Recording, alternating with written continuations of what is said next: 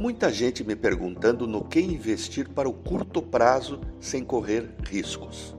Vamos lá.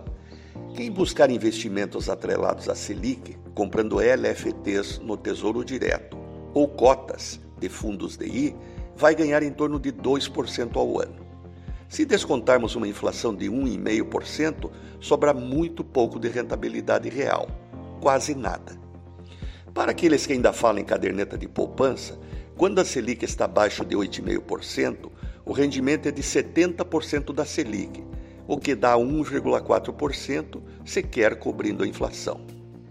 Já comprar títulos pré-fixados, as antigas LTNs, é uma roubada, porque todos sabemos que quando essa situação passar e voltarmos a uma normalidade de consumo e atividade econômica, a tendência é a inflação subir e com ela a taxa de juros, a Selic, o que fará com que títulos pré comprados na baixa sejam desvalorizados.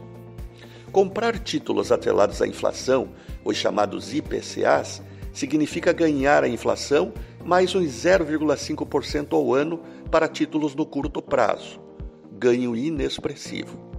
Resumo: quem quer ganhar um pouco mais em investimentos no curto prazo vai ter que mudar de títulos públicos para privados. Mas atenção com a solidez da empresa. Exemplo: uma debênture incentivada, portanto sem imposto de renda da Petrobras, com vencimento em 2022, rende 1,94% ao ano mais IPCA, retorno quatro vezes maior que um título público negociado no mercado secundário com o mesmo prazo. No mais, chá de erva cidreira. Renato Folador para CBN.